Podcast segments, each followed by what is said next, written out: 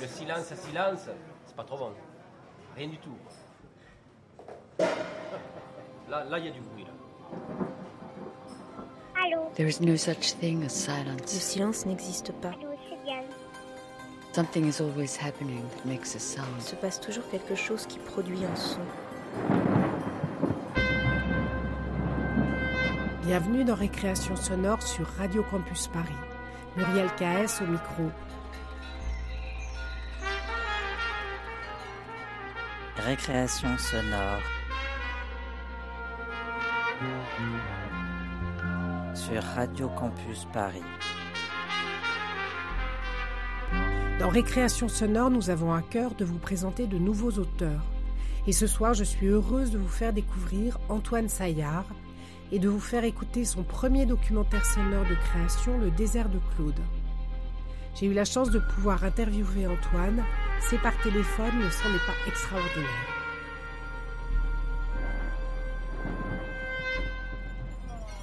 Antoine, pour commencer, est-ce que tu peux te présenter aux auditeurs de Récréation sonore?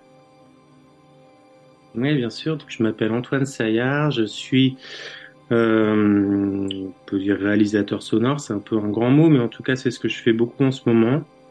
J'ai une formation d'historien. J'ai travaillé pendant longtemps après, plus dans le domaine de l'ethnomusicologie, dans la collecte de, musique traditionnelle, de pratiques populaires, de choses comme ça.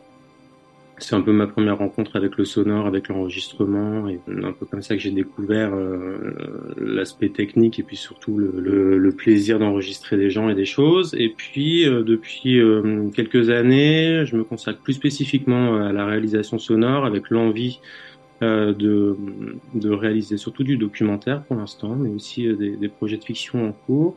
Et euh, je travaille notamment dans le cadre d'une association qui s'appelle l'Oreille du Lynx, qui est basée à Lyon et qui produit des fictions et des documentaires sonores et puis qui aussi travaille beaucoup euh, dans le cadre d'ateliers d'action culturelle bien sûr et puis avec différents publics et puis aussi avec euh, avec différentes structures lyonnaises notamment la Villa Gilet autour de, de rencontres de littérature donc je fais un peu tout ça. Et puis euh, et puis ce, documentaire peu le désert de Claude c'est un peu mon premier euh, mon premier documentaire sonore que j'ai réalisé. Voilà. On écoute tout de suite Le désert de Claude.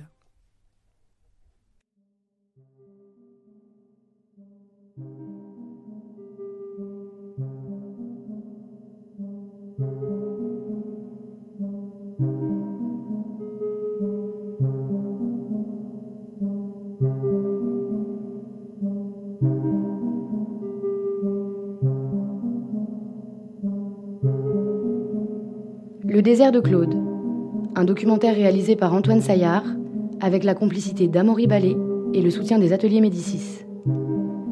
Musique et création sonore, Irwin Barbet et Margot Delatour. Prise de son complémentaire, David Suissa au studio Chante et tais-toi.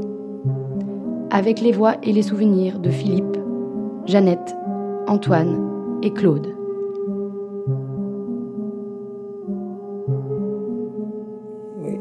Pendant très longtemps, j'ai été marqué, pas par le désert, mais par ce qu'on y trouve. Je dis, qu'est-ce que c'est qu'il y a là que tous les gars qui ont été ont de la difficulté à vivre ailleurs après? Beaucoup, pas tous. Il y en a qui sont mécontents d'en foutre les camps.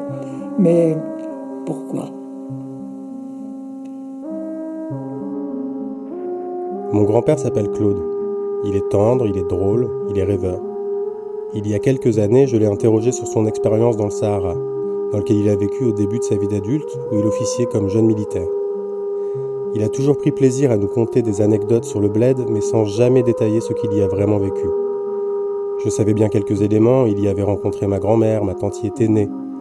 Je savais aussi qu'il avait d'abord vécu dans le sud marocain, puis en Algérie pendant la guerre.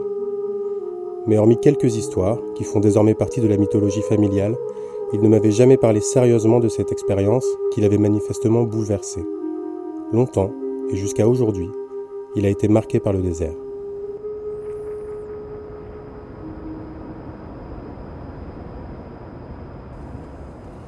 Bon, ben écoutez, je, devais avoir euh, 17 ans Qu'est-ce que j'avais? J'avais le brevet, je devais être en première. Oui, quelque chose comme ça.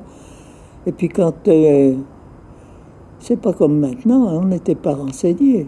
On n'avait pas la télé, mes parents n'avaient même pas la radio. Et qu'est-ce que tu veux faire? Ben, Je me demande, rien en fait. Euh, qu'est-ce que j'allais faire? J'avais jamais pensé à ça. Les copains non plus et les copines non plus. À part ceux qui étaient peut-être fils de médecins, et on leur disait tu prendras la suite. Hein. Moi, ce n'était pas le cas. Mon père, il était inspecteur des finances, entreposeur des tabacs, etc., etc. Et il me dit, tu vas aller faire l'école de je sais pas quoi à Nantes pour atterrir dans la comptabilité au niveau, etc. Mais bon, mais ça te donne des frissons, hein, ce genre de choses-là. Et puis il y a un copain de mon père qui l'a écrit, il était colonel de gendarmerie, je crois. Mais il était comme moi, son fils. Euh, puis il, dit, il avait écrit à mon père en disant il y a une école de, l'armée formidable, école des transmissions à Montargis. Mon fils y est rentré. Bon, il était un peu plus âgé que moi. Mais je lui ai dit pourquoi pas? Et puis le jour de mes 18 ans, le 1er janvier 49, euh, ben, je suis parti. J'ai pris ma valoche, puis été à Montargis. Voilà, c'est tout. C'était pas un attrait pour l'armée, hein, loin C'est comme ça, une transmission.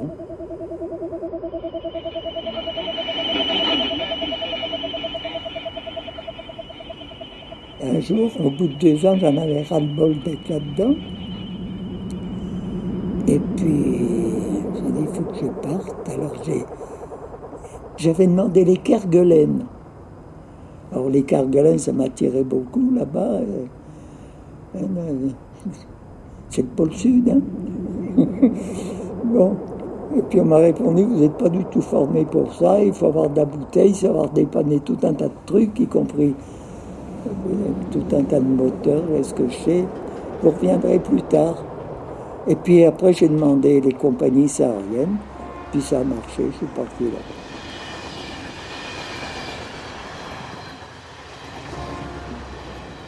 Je suis parti donc euh, de Montargis.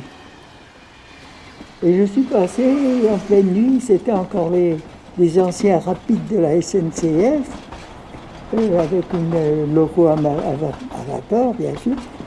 Au-dessus, c'était plein de neige, je crois que c'était le 2 janvier ou le 1er janvier, avec minuit, une heure du matin. Dans le, dans le creux de la vallée, toute la ville était là. C'était blanc autour et puis il y avait la ville toute noire dedans. Et puis là, c'est étonnant parce que il y a un type qui est rentré dans mon compartiment. Le train était vide. Hein. Moi, j'étais sergent, si j'ai bonne mémoire, et puis lui, il était sergent-chef. Voilà. Donc, on a fait toute la route jusqu'à Marseille ensemble. Après, à Marseille, on en a retrouvé d'autres qui partaient dans différents horizons. On a passé une quinzaine de jours ensemble et lui il est parti en Tunisie et puis moi au Maroc. J'ai dû reprendre un bateau, je m'appelle plus. J'ai débarqué à, ben, à Casa. De Casa, j'ai pas de souvenir. Tu vois, ça s'est évaporé. Ensuite, j'ai atterri, pour ainsi dire. C'était atterrir, c'est un grand mot. Hein. Euh, c'était encore des, des cars qui avaient fait la fuite en Égypte, tu vois, quelque chose comme ça. Et à Agadir. Et puis j'ai été affecté dans un. C'était pas vraiment pas un poste de saharien, c'était dans l'anti-Atlas mais c'était complètement isolé. C'était montagneux, les sommets étaient à 15, 1600, 1700 mètres, tu vois, mais enfin c'était très escarpé. Et puis j'étais dans une tribu, les Aïd Souab, et puis il y avait un poste, et j'étais radio, j'assurais les missions entre les liaisons entre tout ce qui était d'un côté officiel, le nord du Maroc, et tous les autres qui étaient dans les postes euh, égarés là dans le bled partout. C'était le sud marocain. On côtoyait l'Algérie qui, était, qui descendait en biais. C'était la, la pleine de cailloux, tu vois, des machins, ça, ça vibrait là-dedans. ah oui. Une bonne partie de, de l'année, c'était 55, 56, 58 à l'ombre. Hein Marc, on faisait la météo aussi, c'était pas dur. On disait, tiens, il pleut pas, le ciel est bleu. Dans le sud-est marocain, là, vers le Rio de Oro et autres, pour couvrir notre région, on était peut-être une mettons 15 radios. Hein? Ça dépendait des postes, j'étais souvent tout seul. Hein mais tu te démerdes, c'est tout. Dans les différents postes du sud marocain qu'il habite au début des années 50, les journées de travail de Claude sont rythmées par des liaisons régulières. À heure fixe, il reçoit des communications militaires, il transmet des rapports, il fait des bulletins météo. Régulièrement, il gère les pannes du matériel, il répare les moteurs des appareils de transmission. Mais 70 ans plus tard, ce dont il se souvient le plus précisément et ce qu'il souhaite me livrer avant tout, ce n'est pas le morse, ce n'est pas la radio ou le système D pour faire marcher des appareils électriques au milieu du désert. Ce qu'il veut me dire, c'est tout ce qu'il se passe d'autre, lorsqu'il ne travaille pas.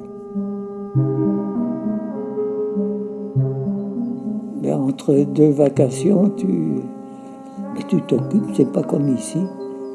Hein? On est en contact avec la nature beaucoup plus près. Et puis, Je ne suis jamais embêté d'une seconde. A toujours quelque chose à faire, à, aller traîner dans, dans la nature. Tu avais toujours quelque chose à voir, à, attraper. Je ne sais rien maintenant. Hein. Mais enfin, c'était fort sympa.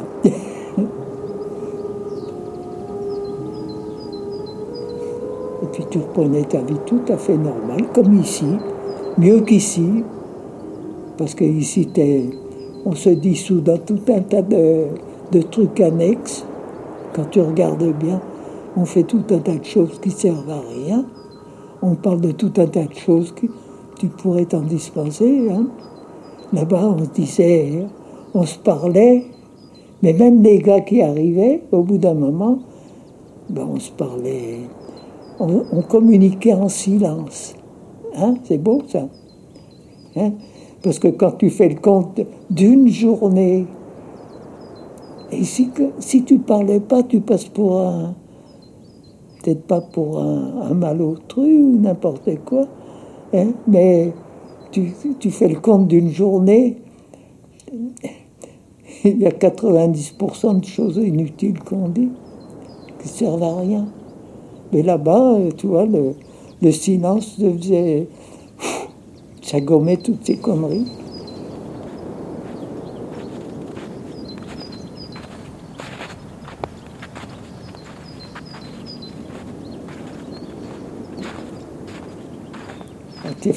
C'était à la, frontière exacte du, de l'ancien Rio de Oro. Eh ben, c'était un tout petit poste euh, construit en pisé, là, tu vois, sur une toute petite colline.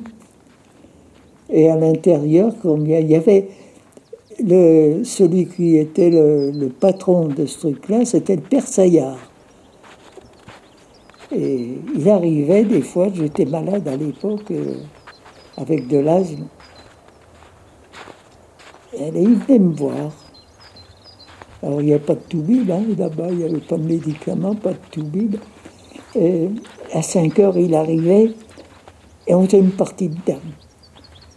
Hein, il était. Il me battait toujours. Hein. et puis, euh, on ne se parlait pas. Mais on s'était dit dans le silence beaucoup de choses. C'est curieux, hein, de communiquer sans se parler. Il me regardait. Eh bien, c'est authentique, hein, c'est vrai. Il y a, tu, il y a peut-être un sens euh, qui se développe, qu'on a perdu totalement. Moi, je ne l'ai plus, hein, c'est fini ça. Mais c'est comme ça.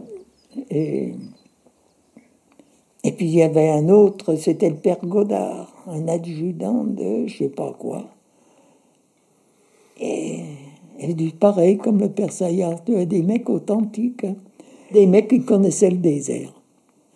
Mais je ne connais pas, jamais ils ont parlé de leur... Euh, ils n'avaient pas de temps à perdre euh, à raconter des trucs. Moi, je le sais parce qu'il me dit, personne, des fois, il me disait, t'as vu, t'as vu? Eh, Non, j'ai pas vu. Ils voyaient. ils avaient toujours l'œil. Euh, alors, c'est des gens qui t'apprennent beaucoup de choses aussi. tu apprends à regarder déjà. Et puis il y avait un autre aussi, qui, ça me rappelle, qui savait regarder plus loin, euh, en amont. Il y avait les louettras qui sortaient des gorges de Ritara, je crois que ça s'appelait. Et puis ça débouchait sur la plaine. Hein. Puis l'ouetra s'étalait comme ça. Et puis il y avait une tente de, de nomades, tu vois, la tente, ces tentes qui s'étalent là comme ça, où toute la famille vit dedans, quoi. Et les tentes nuptiales se trouvent un peu plus loin, hein, il ne faut, pas manger. Voilà, ils sont très pudiques. Et il y avait le Shibani, le vieux. À l'époque, j'étais pas encore un Shibani, mais hein, tu vois, il était là. Et puis, bon, il me dit, tu veux boire quelque chose Il me fait du thé. Et puis, il me dit, chou, chou, chou, chou, Qu'est-ce qu'il y a? Il me dit, regarde. Il y avait une souris qui sortait s'anicher et qui l'emmenait plus haut. Ah, j'ai dit, elle sort s'anicher, elle l'emmène. Elle me dit, tu sais pourquoi? Eh, J'ai dit, ah, pas du tout. Il me dit, ça c'est un signe de Dieu. Si elle monte, c'est qu'il y a quelque chose. Et eh bien, il dit, je vais faire pareil. il a monté, il a fait déménager sa tente. Ils sont, ils montés plus haut. Il a emmené les chameaux. Et bien, deux jours après, l'Ouedra est arrivé. L'Ouedra, elle a sorti des gorges. Je ne l'ai pas vu arriver, l'Ouedra, là. J'étais retourné au poste, qui était 5-6 kilomètres, plus peut-être 10 kilomètres. Et le matin, quand on s'est. On a, vu, ça n'a pas fait de bruit, c'était à 700-800 mètres, loin du poste. Et l'ouedra qui était comme ça, plein de, de méandres. C'était une ligne droite jusqu'à la mer. Hein. Il ne restait plus rien. Et puis ça s'est étalé sur. Tu voyais une espèce de lagune qui se perdait presque dans. pas à l'horizon. Il ne faut pas exagérer. Mais c'était, impressionnant. Et bien le vieux, il était là-haut, tout content.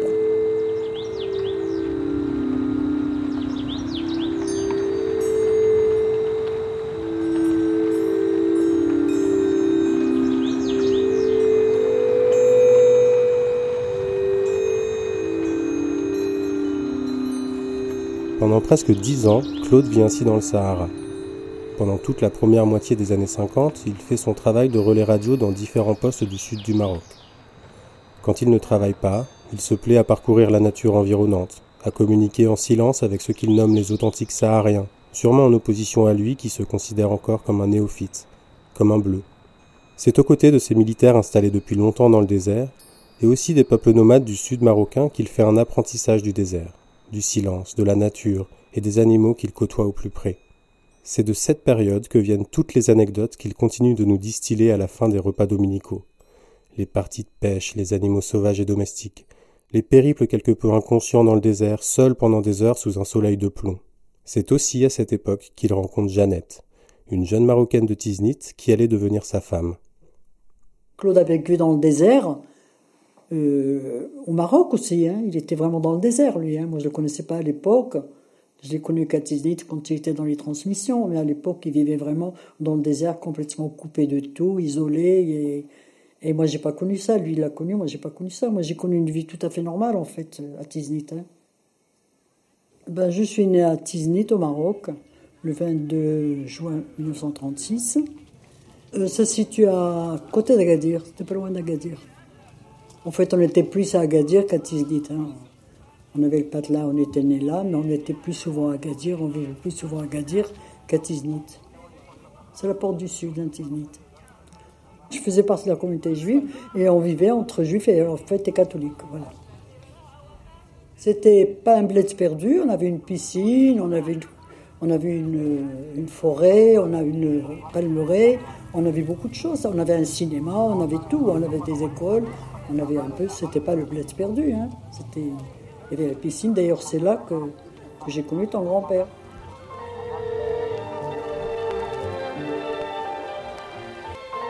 Un jour, on s'est rencontrés comme ça, puis ça fait un tilt.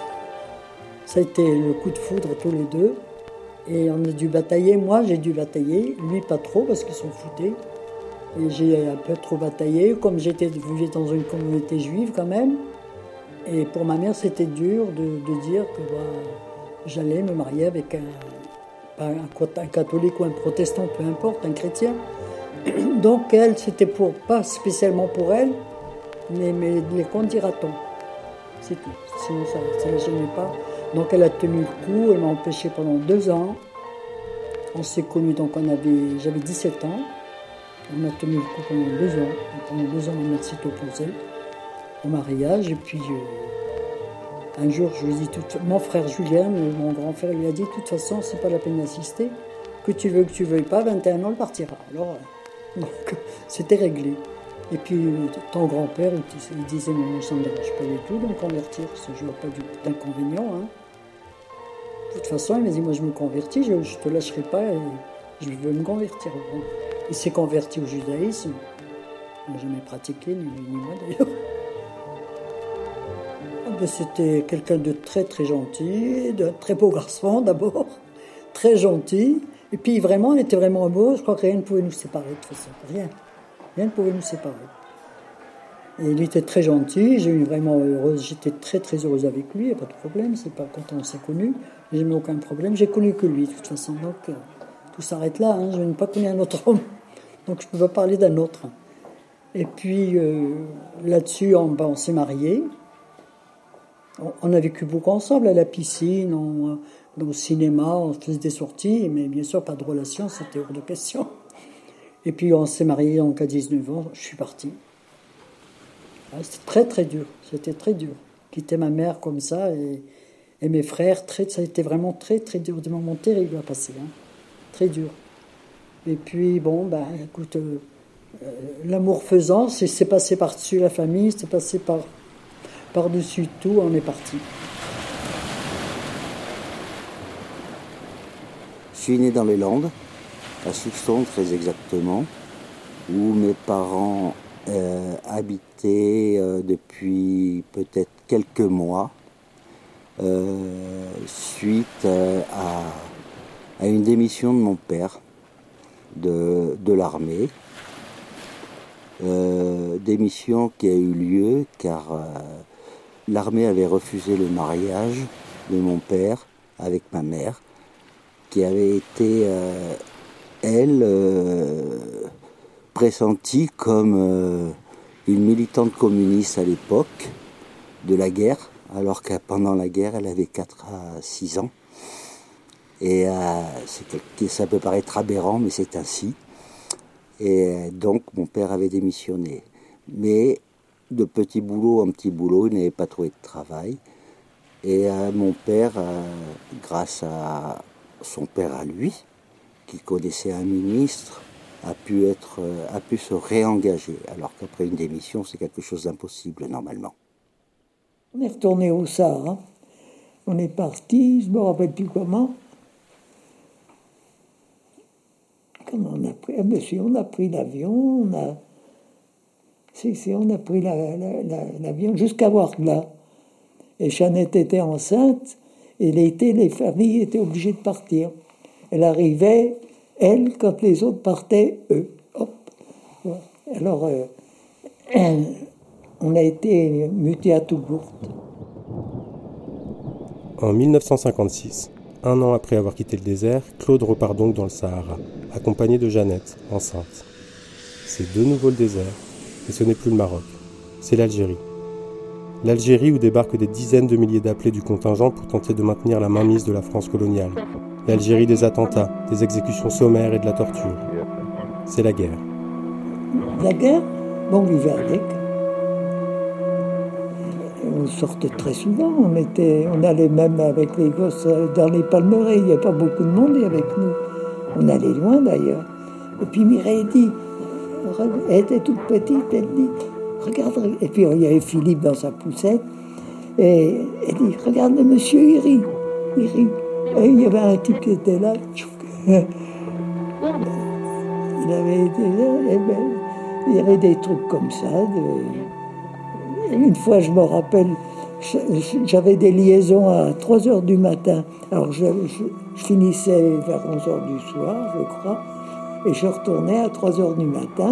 Il fallait que je sois au boulot à 3 heures du matin. Donc, je partais de, où on logeait et j'allais travailler. Donc, il y avait un kilomètre à faire. Alors, euh, j'allais travailler et je passais pas le long des trottoirs parce qu'il y a des gars qui étaient là pour la surveillance, la sécurité. Les voyais, ils dormaient appuyés sur un mur. Et si les réveille, ils vont me fusiller. Oui, c'est qu'on l'avait. Alors une fois à Jeannette, je lui avais laissé sur la table une mitraillette avec le chargeur.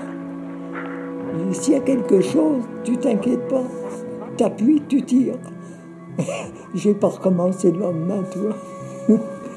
Mon père, je ne sais pas exactement comment il a vécu la guerre d'Algérie. Une seule fois, il m'a parlé d'un village qu'ils avaient encerclé, où ils cherchaient des félagas. Et euh, là, pour la première fois, il aurait sorti son arme et sans s'en servir. Mais j'ai été dans des trucs dangereux, oui.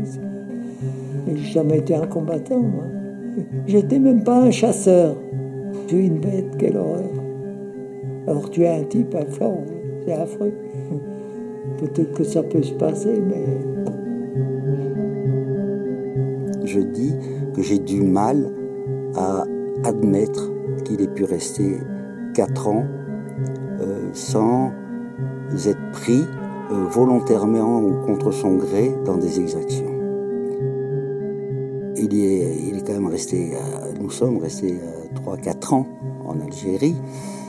Donc c'était en 61 que mon père a été rappelé. Donc c'est ça, 4 ans en Algérie. Euh, je ne sais pas du tout comment il a pu vivre, ce qu'il avait, ce qu'il a fait, ce qu'il a rencontré en temps de guerre. On n'a pas du tout l'impression d'un temps de guerre. On a plutôt dans son récit, euh, j'ai toujours eu l'impression plutôt d'une quête de spiritualité avec un effacement total de tout ce qui pouvait regarder soit les armes, soit la guerre, soit tout ce qu'on sait désormais qui a existé euh, avant cette période d'indépendance. Je crois que c'est une véritable quête qu'il habitait, mais peut-être ça, ça, lui a évité de parler euh, de ce qu'était la réalité de la guerre.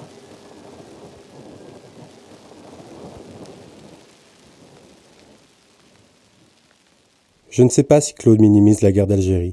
Ce qui est sûr, c'est que son récit n'est pas un récit de guerre. Pas uniquement du moins. Il garde de ces années en Algérie un sentiment de normalité. La guerre, on vivait avec. On vivait avec les armes, on vivait avec la peur, on vivait avec la chaleur et avec l'isolement. Cette période de sa vie ne se limite pas à la grande histoire, celle de la guerre d'Algérie et de ses atrocités. Ce temps, c'est aussi pour Claude celui de la famille, celui des promenades avec ses jeunes enfants et sa femme, et ce temps, au tournant des années 50 et 60, c'est assurément la poursuite de son expérience du désert. Il était au Sahara, et c'était ce qui emportait. Eh oui. C'est ça le bled. Il n'y a pas de truc spécial. Hein.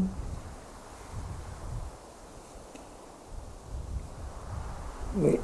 pendant très longtemps, j'ai été marqué, pas par le désert, mais par ce qu'on y trouve. Parce que ça m'arrivait, souvent je me demandais, mais comment.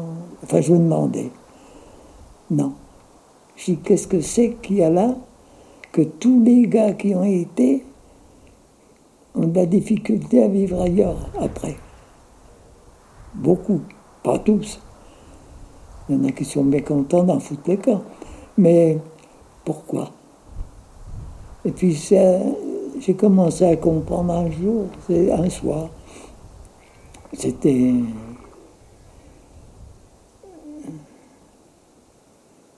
Je me demande si j'étais tout seul. Euh, un soir, peut-être le soir de Noël, oui, soir de Noël, et puis la vacation finie, je suis monté sur la terrasse, puis j'étais là, je regardais.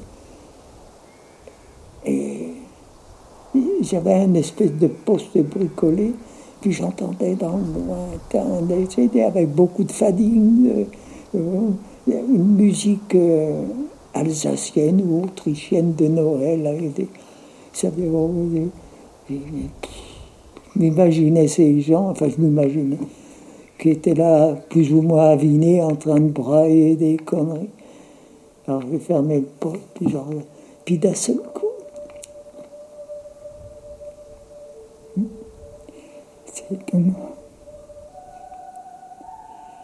Ça t'arrive sur le.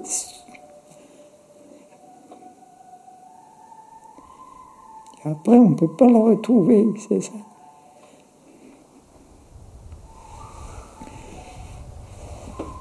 il y avait le, le vide. C'est l'immensité, le vide.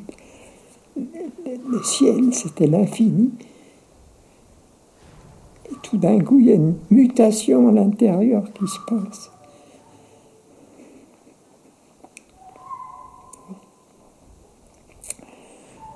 Et tu, rencontres ce qu'on appelle le tout autre.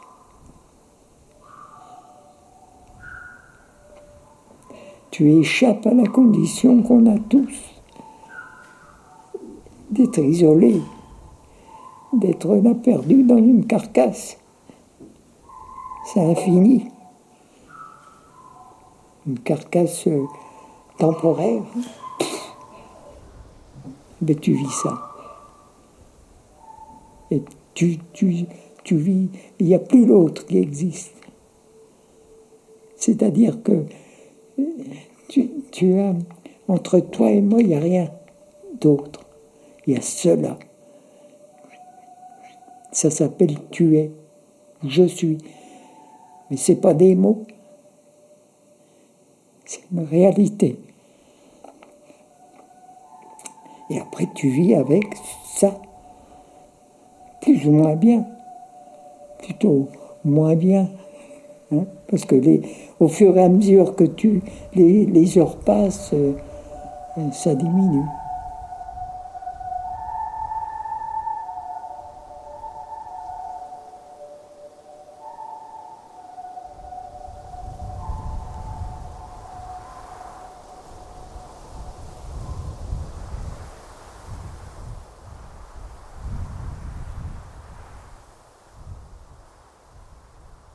Peu de temps après la fin de la guerre d'Algérie, Claude rentre définitivement. Il poursuit sa carrière de militaire dans différentes garnisons, à Fribourg en Allemagne où naît son troisième enfant, au Puy-en-Velay où Jeannette donne naissance à la dernière fille de la fratrie, puis à la fin des années 60 à Clermont-Ferrand, où la famille s'installe pour de bon. Ils vivent tous les six dans un HLM du nord de la ville. À Clermont-Ferrand, donc à l'âge de 9 ans, nous, revenions nous, Puy, où était ma petite sœur. Nathalie. Et euh, j'ai entendu énormément, énormément de disputes entre mes parents. Pour moi, je vivais dans la peur qu'ils se séparent. C'était un, pour moi un, moment extrêmement dur. Et bien, il y avait constamment, je l'entendais parce que les, les, HLM sont très mal. Euh, insonorisé. Donc j'entendais quand on allait se coucher, mes parents, ils ne faisaient jamais devant nous. Mais j'entendais dès qu'on allait se coucher, euh, ces, ces, discussions qui reprenaient avec mon père qui dit j'en peux plus, euh, j'en ai marre, cette vie m'étouffe, je veux retourner dans le désert, je veux retrouver cette, cette paix là, ce, là j'étouffe complètement dans cette vie avec, euh, qui, qui, ne m'amène rien avec les enfants. Et puis euh, de toute façon je supporte pas le monde militaire. Et, il était à l'état-major à ce moment-là, Clermont-Ferrand. Et, euh, et cette bande d'officiers de cons. Et en fait, j'entendais un antimilitariste parler, un militaire antimilitariste causer. Quoi. Et je veux pas leur ressembler, je veux pas être comme eux. Il allait jamais aux messes, il, ne faisait aucune fête avec eux, il ne faisait aucune rencontre avec eux. Dès qu'il sortait du boulot, il rentrait à la maison. Et euh, il a passé un concours d'officier. Il a été reçu dans les premiers et il a refusé le bénéfice de son concours. Il était adjudant-chef, euh, donc sous-officier. Et il a, refusé, le bénéfice de son, de son concours parce que d'une part il fallait partir à Paris, mais ce que j'ai entendu mon père dire, non, définitivement non, je ne veux pas faire partie de cette bande de cons. Ah, mais c'était terrible. C'était terrible. On avait l'impression qu'avec ça pour lui, le désert, le vrai désert qu'il a connu, on avait l'impression qu'on n'existait pas. On avait l'impression qu'on était à côté de lui, mais qu'on n'existait pas du tout. Mais j'étais vraiment amoureux du désert. Hein. Amoureux.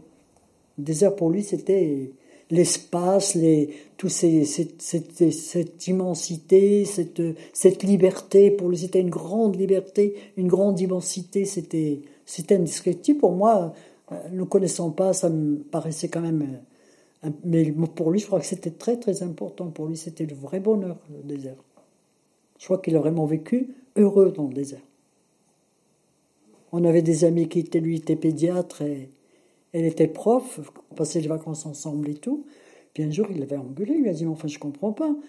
Tu ne parles jamais de ta femme et de tes enfants, c'est toujours le désert, le désert, le désert. Enfin, tu peux pas me dire que tu veux pas être heureux comme ça quand même, Claude. Eh bien, euh, non. Parce qu'il n'était même pas capable d'aller acheter une, baguette dans une boulangerie. Hein. Il était timide, il n'osait pas. Hein. J'ai dû porter tout, moi. J'ai tout porté. Tout. Quand quelqu'un arrivait, c'était affreux. Hein. Quand j'avais, je recevais quelqu'un, il allait s'enfermer dans la chambre, il ne leur parlait pas. Il ne leur parlait pas. Une fois, une collègue est venue, elle m'a dit Mais je ne reviendrai plus jamais chez toi, Jeannette. Je dis Pourquoi? Elle m'a dit Mais t'as vu cette espèce de sauvage que t'as? Elle m'a dit Quand même. À peine bonjour, il est parti s'enfermer. Elle est restée longtemps. Il est, il est venu quand fois qu'elle est partie. Et j'étais comme ça, il était très très sauvage. Et et c'est vrai que moi, j'avais pas eu tout la même, euh, même, la même mentalité que lui du tout. Moi, j'avais besoin de vivre, j'avais besoin de. On pouvait aller en vacances qu'en camping. On pouvait pas prendre une location parce qu'il aimait le camping. Il fallait, il avait besoin de d'espace, il avait besoin de liberté. Alors moi, quand j'étais, quand je travaillais sur Robert Laffont, je sortais du camping au mois d'août pour aller dans des, dans des machins, des, pour aller en Sardaigne, en Tunisie, en Grèce, dans des hôtels 4 étoiles. Alors quand je leur disais je sors de, du camping, ça les faisait rire. Je sortais dessous la tente pour atterrir là-dedans. Donc j'ai malgré tout connu tout ça euh, grâce à mon boulot, c'est tout. Hein. Parce que j'ai voulu, j'ai insisté, mais je crois qu'il était, très instable quand même, quand il bien déstabilisé quand même des heures. Il est quand même parti euh, sans voir ses parents pendant, pendant 10 ans. Hein. Il n'est jamais revenu voir ses parents.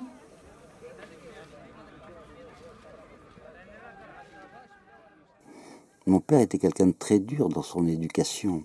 C'était une personne qui était véritablement dans le mouvement de son temps, c'est-à-dire qu'il fallait dresser les enfants. C'est ce qu'il m'a expliqué par la suite que c'était ce qui était écrit dans les livres d'éducation qu'on trouvait à l'époque, euh, qu'il fallait surtout ne pas faire montre d'empathie ou de choses comme ça, mais plutôt de distance avec les enfants, et que les enfants étaient là pour obéir. Et les règles étaient extrêmement strictes et sévères euh, de, la part de, de, la part de mon père. J'ai pas trouvé euh, en mon père quelqu'un qui, qui soit bienveillant. Il n'était pas malveillant du tout. Mais voilà, des, des expressions de bienveillance, euh, je n'en ai pas, j'en ai pas souvenir. J'en ai peut-être connu, effectivement, mais moi je, n'en ai pas souvenir. Alors, il n'a pas, il n'est pas parti. Il était malheureux. Il n'était pas très présent avec nous. Je crois qu'il vivait que, que, là-dedans. Et là où il était le plus heureux, c'est quand il partait en manœuvre. Quand il partait en manœuvre dans la neige, il revenait euh, comme je le voyais jamais, lui, si, si propre sur lui, avec la barbe qui avait poussé, euh, euh, des choses comme ça, avec sa grosse parka militaire. Et, et là, il était, il revenait, mais voilà, il avait, il avait vécu quelque chose dans la dure, à construire des igloos dans la neige pour y vivre, euh, euh, en, racontant euh, comme c'était difficile de, de sortir son sexe pour pisser, et que certains n'y arrivaient pas, avec les mains gelées, se pisser dans le pantalon. voilà, ça, ça me faisait beaucoup rire. Mais, mais c'est mais ce qui est important là-dedans, c'est que là où il était bien, c'était quand il n'était plus avec nous. Moi, c'est comme ça que je l'ai compris. C'est-à-dire euh, quand il retrouvait quelque chose de, la vie dans, à la dure, à la, la 16 et dans euh, loin du monde, dans la nature et, et aux prises avec les éléments. Pendant des années, de l'autre côté de la Méditerranée, en France, Claude éprouve de grandes difficultés. Des difficultés à concilier la matérialité de son existence et sa vie intérieure, celle qu'il a entrevue dans le Sahara. Une impossibilité à être avec les autres et avec lui-même. Une incapacité à vivre sans le désert, dans lequel il est si rarement retourné. Pour ses proches, il est absent, il est sauvage, hors du monde. Progressivement, il parvient néanmoins à retrouver une forme d'équilibre par la spiritualité, D'abord par la lecture d'ouvrages d'inspiration bouddhiste dans lesquels il retrouve des expériences vécues, puis et surtout par la rencontre avec Arnaud Desjardins. Cet ancien réalisateur à l'ORTF a participé à populariser les spiritualités orientales en France. Dans les années 70, après de nombreux voyages dans l'Himalaya, Arnaud Desjardins fonde plusieurs ashrams, des ermitages où il accueille et forme des hommes et des femmes aux spiritualités tibétaines. Claude embarrasse ces communautés. Il les fréquente assidûment. Alors par la suite, eh ben, il y a eu beaucoup d'événements sur lesquels je vais passer, euh, des intrafamiliaux et donc qui n'ont rien à voir, mais qui ont amené mon père à se remettre en question à nouveau. Il s'est plongé dans le avec Arnaud Desjardins pour euh, faire du, tai chi, pour faire du yoga, pour faire des choses. Il s'est lancé dans le dans tous ces machins là et puis euh, ça l'a aidé, ça l'a beaucoup aidé.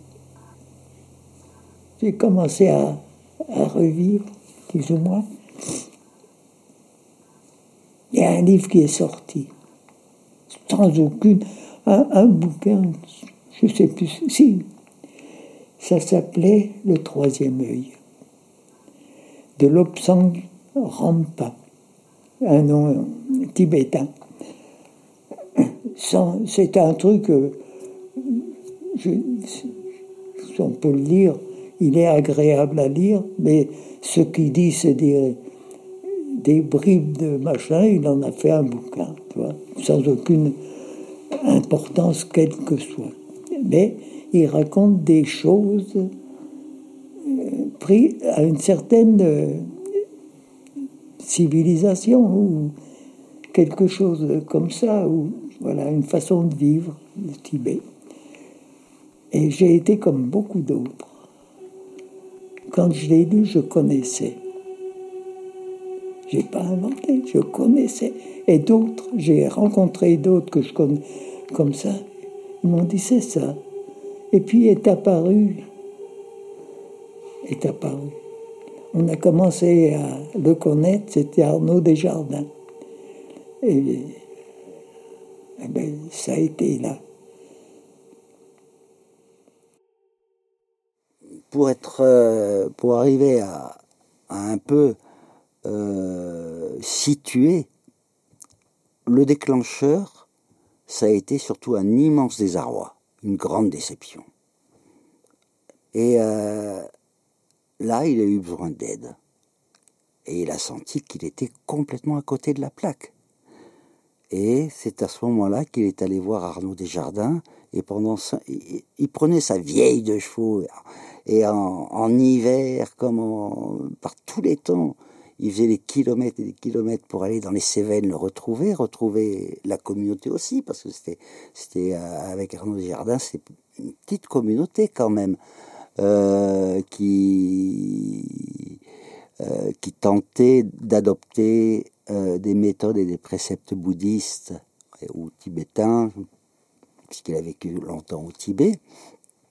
Et là, pendant des années, des années et des années, il n'a jamais raté euh, une seule, une seule séance. Alors c'est vrai que ça devait être quelque chose de difficile pour lui, mais là j'ai vu véritablement là quelque chose s'est amorcé. C'est-à-dire que là, au lieu de rejeter son malheur ou son mal à être, son mal vivre sur le monde extérieur, il a essayé de comprendre en lui ce qui se passait. Là, il était véritablement en plein dedans, quoi. Différemment du désert, euh, du, désert chaud, du véritable désert physique, euh, où là, il était en contemplation heureux, mais éloigné des autres aussi, donc protégé. Protégé sous la voûte céleste, je dirais. Voilà, tranquille. Hein, à goûter, euh, à goûter les, les, les, plaisirs les, les plus simples et en fait les, les plus forts, le vent, le froid, la chaleur, le, le passage d'un animal, un fennec, ça peut être n'importe quoi, une gazelle, hein, toutes ces choses-là qui, surprennent et qui sont magnifiques mais éloigné du monde. Et là, par cette nouvelle voie, il a réussi à s'inclure dans le monde. J'ai été chez Arnaud, je ne me suis jamais engagé. J'ai toujours été un, visiteur euh, bien admis. Et puis, j'ai vu là-bas avec lui des, expériences bouleversantes. Bon, j'ai pas continué, ça entraînait des, des perturbations, pas pour moi, mais pour d'autres. J'ai dit, je me démerderai tout seul. C'est inventer quelque chose qui n'existe pas. Je n'ai jamais eu la force. C'est trop difficile. Puis après, qu'est-ce qui reste? Euh, Un souvenir, c'est tout. On ne peut pas dire que c'est un passé, ça n'existe pas le passé. Le passé, ça a été le moment présent, quand ça s'est produit. Et maintenant, tu y penses, maintenant. Ce qu'on a dit, c'était, c'est pas un passé, là. Depuis une heure que je baratine plus ou moins des conneries. Euh, ça a été un moment présent, sans arrêt, toujours ici. Eh bien, on l'oublie. Alors, quand tu oublies ça, t'es mal. Et pendant des années, je commençais à respirer quand je voyais, quand on repartait de temps en temps au Maroc, euh, les djebels, avec cette forme-là, ou que je trouvais comme ça dans le sud algérien, je ne me rappelle plus. Et puis, mais c'est des illusions. Hein, tu, retrouves des souvenirs, ça, ça rime à rien. Parce que euh, que tu sois là-bas, que tu sois aussi, ou que tu sois pétaouchlouk, tu rencontres la même chose. Il suffit de. Il suffit. il faudrait. Alors, de temps en temps, ça m'est arrivé ici ailleurs. Puis après, ça fout le camp. Mais ça ne devrait pas foutre le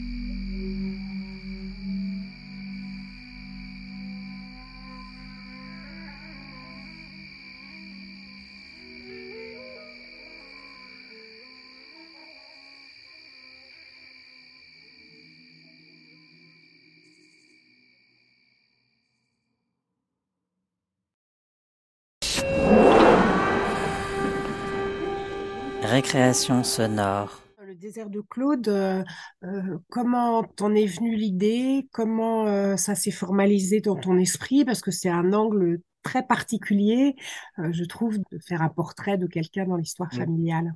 Moi, me concernant, à la base, c'était pas un projet documentaire ou de réalisation radio, c'était vraiment un truc euh, comme beaucoup de gens le font, quoi. De gens font euh, d'aller voir euh, leurs grands-parents ou leurs parents qui arrivent à un certain âge pour essayer de recoller un peu l'histoire familiale. Il y a pas mal de temps qui s'est écoulé entre justement les premiers enregistrements et le et, la réalisation finale. Et au départ, c'était simplement l'envie de d'avoir plus de précision sur sur cette période de la vie de mon grand-père. Donc c'est un peu ça, ça le tout début de sa vie d'adulte quand il avait entre 18 et euh, une trentaine d'années, en gros.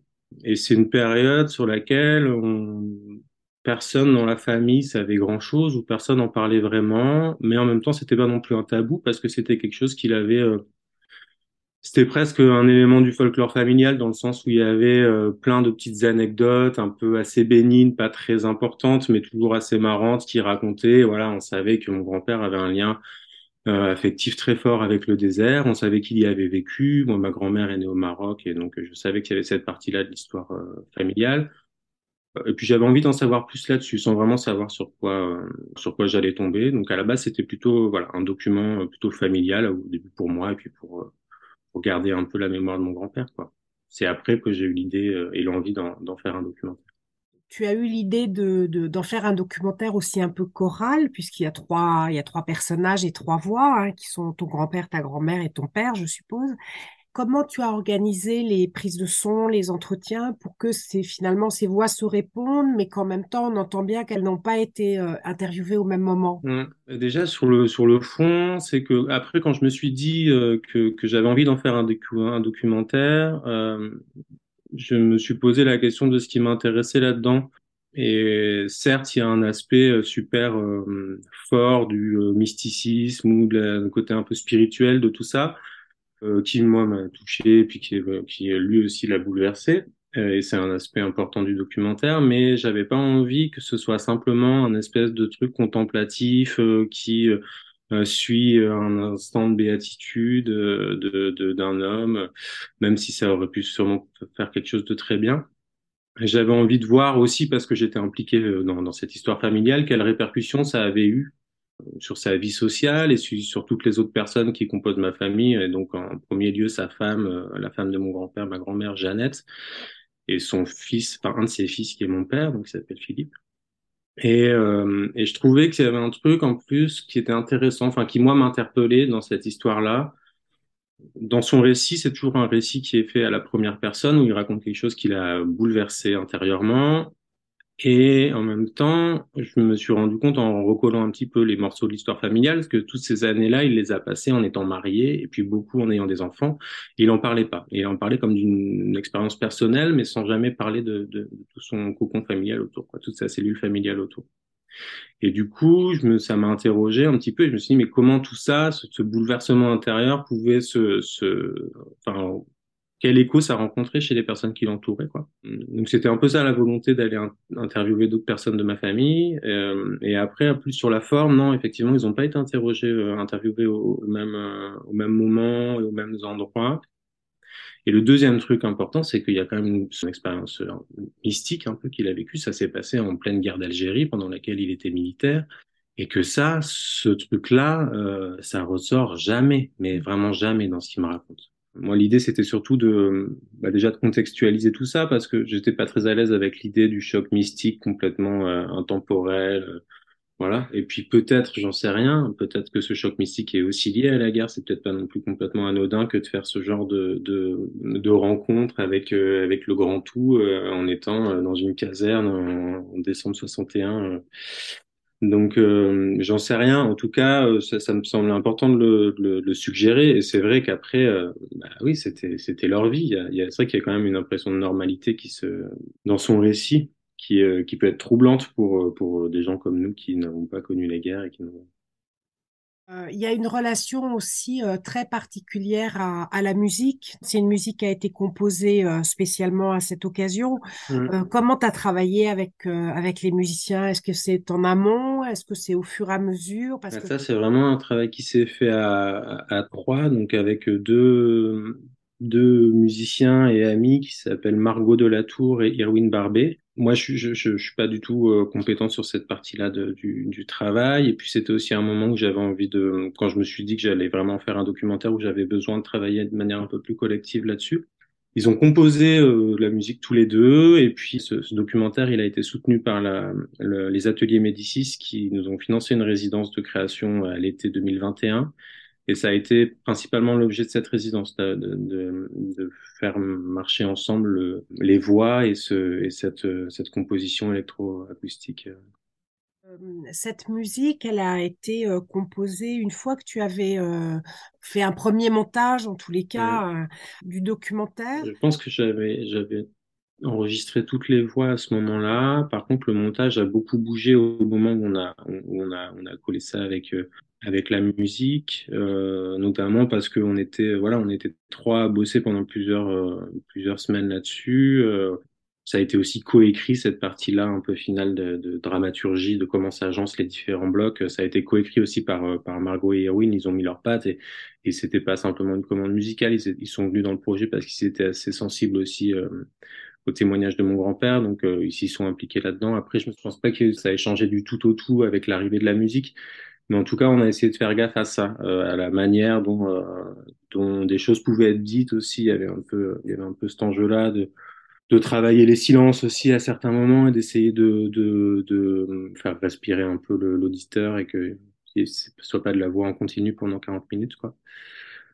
Moi, il y avait un truc aussi qui était un peu compliqué peut-être dans le, dans la, dans la réalisation finale, c'était que a à la fois, j'avais très envie de, de, de respecter la parole de mon grand-père et de, de la, de la transmettre euh, de la manière la plus fidèle possible. Et en même temps, au moment où on commence à se dire qu'on va en faire une création sonore ou un documentaire ou peu importe comment on l'appelle, on est obligé de partir dans des, dans des réécritures ou dans des, dans des, d'assumer euh, en tout cas une posture d'auteur et de être tout, tout à fait dans le, plus être euh, simplement un ethnographe qui retranscrit euh, ce qu'on qu'on lui a dit. Et, euh, et du coup, l'arrivée plutôt d'un accompagnement musical, euh, poétique, de tout ça, ça a participé aussi de, de ce détachement en disant voilà, déjà, je travaille avec d'autres gens, c'est plus simplement l'histoire de mon grand-père, et puis on peut la faire partir un petit peu, euh, un petit peu ailleurs, quoi. Donc ouais, ils m'ont beaucoup aidé là-dessus.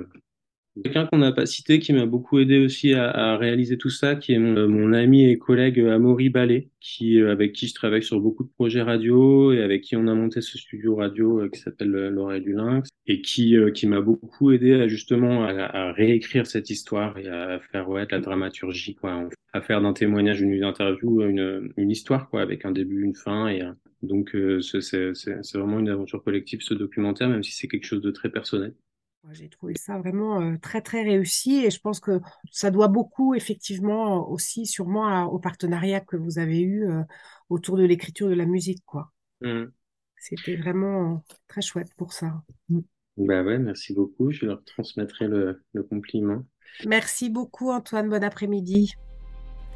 C'est la fin de cette émission qui sera également rediffusée mardi à midi et que vous pourrez écouter sur radiocampusparis.org et sur toutes les plateformes de podcast, Spotify, Apple, Google.